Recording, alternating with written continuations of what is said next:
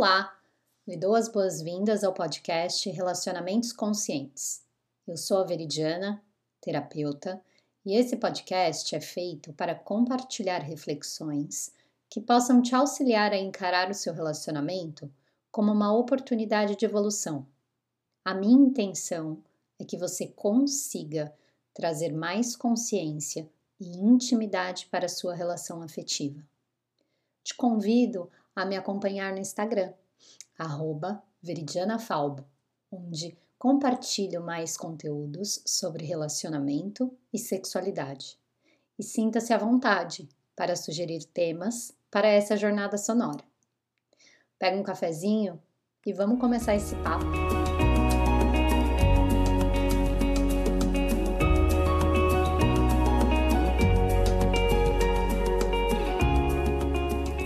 Se a vida é muito curta para ser feliz, imagina se continuarmos a fingir orgasmo. Além de curta, será frustrante. E acredite, eu sei que é frustrante porque eu fingi orgasmo por 16 anos. A verdade é que eu não sabia qual era a sensação do orgasmo. E isso é muito comum para muitas mulheres. Eu perdi as contas de quantas vezes eu já ouvi a pergunta: como eu sei que eu tive um orgasmo? Antes de responder essa pergunta, é importante falar sobre o que, o, o que é o orgasmo em si. Mas antes, eu vou falar sobre o que ele não é. Uma coisa que o orgasmo não é é o auge do prazer. Prazer é aquilo que você percebe da sensação que experiencia. E essa percepção depende grandemente do contexto. Por contexto, entenda o momento do ciclo menstrual para mulheres, o nível de estresse, a intimidade que se tem com a parceria, se você está sozinha ou acompanhada, se você se sente segura no ambiente. Depende também da qualidade do seu relacionamento com você mesma, com o teu corpo e entre outros fatores. Um dos desafios que temos vivido é a desvalorização do sentir. Uma sociedade onde o fazer prevalece sobre o ser. Se torna desafiador acreditar e sentir prazer de ser quem se é, pois somos estimulados e incentivados a acreditar que o prazer está fora e muitas vezes pensamos que ele é inatingível. Afinal, a moral judaico-cristã acabou por estabelecer a culpa sobre o sentir prazer. Mas, de volta ao famigerado orgasmo. Todos os orgasmos são diferentes. Não existe um jeito certo de sentir o orgasmo. O que proporciona prazer para você não necessariamente vai proporcionar prazer e excitação em outra pessoa. Tem muitas mulheres que alcançam o orgasmo sozinhas, mas não acompanhadas. E isso pode estar relacionado ao contexto e também a traumas anteriores que elas tenham experienciado. Eu acredito que fingir orgasmo esteja relacionado à nossa autoestima, à falta de conhecimento do próprio corpo, dos desejos, do que proporciona prazer, às crenças, traumas e ao famoso contexto que já mencionei anteriormente. E não se engane, tanto mulheres quanto homens fingem orgasmo e as causas são até que parecidas, sabia? Uma pesquisa publicada pela revista Sexual and Relationship Therapy apontou que 25% das vezes os homens fingem orgasmo pois eles se sentem pressionados pela parceria. E se você está aí se perguntando quem finge mais, uma, uma pesquisa publicada pelo Journal of Sex Research apontou que as mulheres fingem mais que os homens.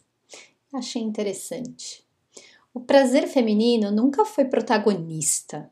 Ele estava mais para o ator coadjuvante, enquanto que o masculino foi exaltado e muitas vezes com direito ao Oscar. E hoje já sabemos que a resposta sexual do homem e da mulher são diferentes. Mas afinal, por que muitas pessoas ainda acreditam que o orgasmo só acontece com a penetração, ou ainda que é o jeito certo de alcançá-lo? Durante séculos, foi afirmado que os orgasmos provenientes da estimulação vaginal eram um sinal de maturidade. E por essa e outras razões, muitas de nós mulheres acreditam que há algo de errado com o nosso corpo, se o orgasmo não for através da, da penetração. E eu vou reforçar aqui que o orgasmo com penetração não é sinônimo de sucesso sexual. Presta atenção em uma coisa. Já falei isso acima, mas eu vou repetir. Os orgasmos são diferentes um do outro. A sensação é diferente. O contexto é diferente. Cada relação sexual é diferente e acreditar que eles devem acontecer de uma única forma limita o seu potencial orgástico. O que determina se um orgasmo foi bom ou não é você gostar do que sentiu. Para você que é mulher, a sua libido é responsiva. Ela vai depender do ciclo, do quão incrível será a excitação, do seu estado de segurança e relaxamento. E mais uma coisa: muitas mulheres são penetradas antes do que deveriam. O teu corpo precisa estar aberto e relaxado para receber, e muitas vezes você não percebe, pois acredita que a tua lubrificação é o sinal, e não é. Tem um ditado taoísta que diz que o homem só deveria penetrar uma mulher quando ela implorar para isso. Você concorda? Nas pesquisas que eu fiz para criar esse episódio, duas razões é, que levam as mulheres a fingir orgasmo apareceram com mais frequência.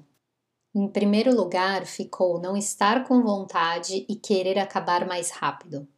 Em segundo, para não quebrar o clima. E em terceiro, para não desapontar a parceria.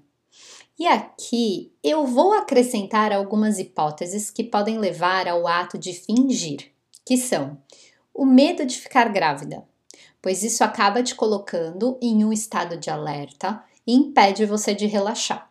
Se você não relaxa, o seu sentir está comprometido, você não se entrega. A outra hipótese é o medo de se sentir julgada pelos seus desejos e necessidades. E a última que eu vou acrescentar é o medo de ser deixada ou traída. Essa insegurança acaba aumentando a propensão de fingir o orgasmo. Fica claro que fingir ainda é uma forma de terminar o sexo indesejado sem causar desconforto na parceria. Eu vou levantar três questões de forma a ampliar a consciência sobre o ato de fingir. A primeira é que consentir não significa desejar. E pode ser que você se sinta insegura de voltar atrás e retirar o seu consentimento, o que é perfeitamente normal e muitas vezes necessário. E isso só será possível a partir do momento que você estabelecer uma relação de segurança consigo mesma, honrando o teu corpo, o seu sentir, os seus desejos e o seu prazer, de forma que fingir não seja mais uma necessidade. Para você que acredita que voltar atrás do seu consentimento é uma vergonha, e continua a abrir espaço para os devaneios que assolam as relações, como vai dar briga, ou ainda aquele se a parceria não tem em casa, ela vai procurar fora.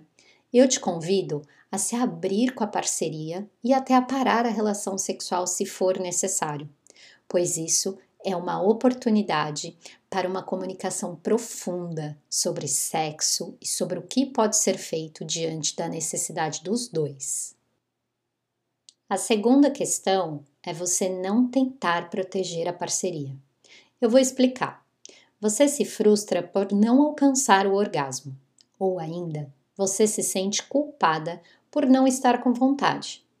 Então, você se força a ter relação e finge o orgasmo, pensando que a parceria é tão frágil que não conseguiria lidar com a decepção. E aqui vale reforçar duas coisas. A primeira é que a parceria não é responsável pelo teu prazer. E a segunda é que poderia ser uma forma de você se sentir superior. Afinal, você olha para a parceria sobre a perspectiva de não ser tão forte, não ser forte o suficiente para lidar com essa situação. A terceira questão é que o sexo não é um palco para apresentações de alta performance. É a situação de maior entrega e vulnerabilidade, enquanto a intenção for ter ou não um orgasmo para impressionar a parceria ou ainda fingir para acabar logo, as máscaras vão permanecer intactas e a verdade não será a base dessa relação. Não existem manuais que ensinam sobre a arte e a magia de se fazer amor. Osho disse em um de seus livros que amor não é para ser feito, mas sentido. Você concorda? O que nos faz bons amantes é a nossa capacidade de amar, e esse amor começa por si. Quantas vezes você fez amor com você mesma? Quantas vezes você priorizou o seu sentir, o seu prazer, e as suas necessidades.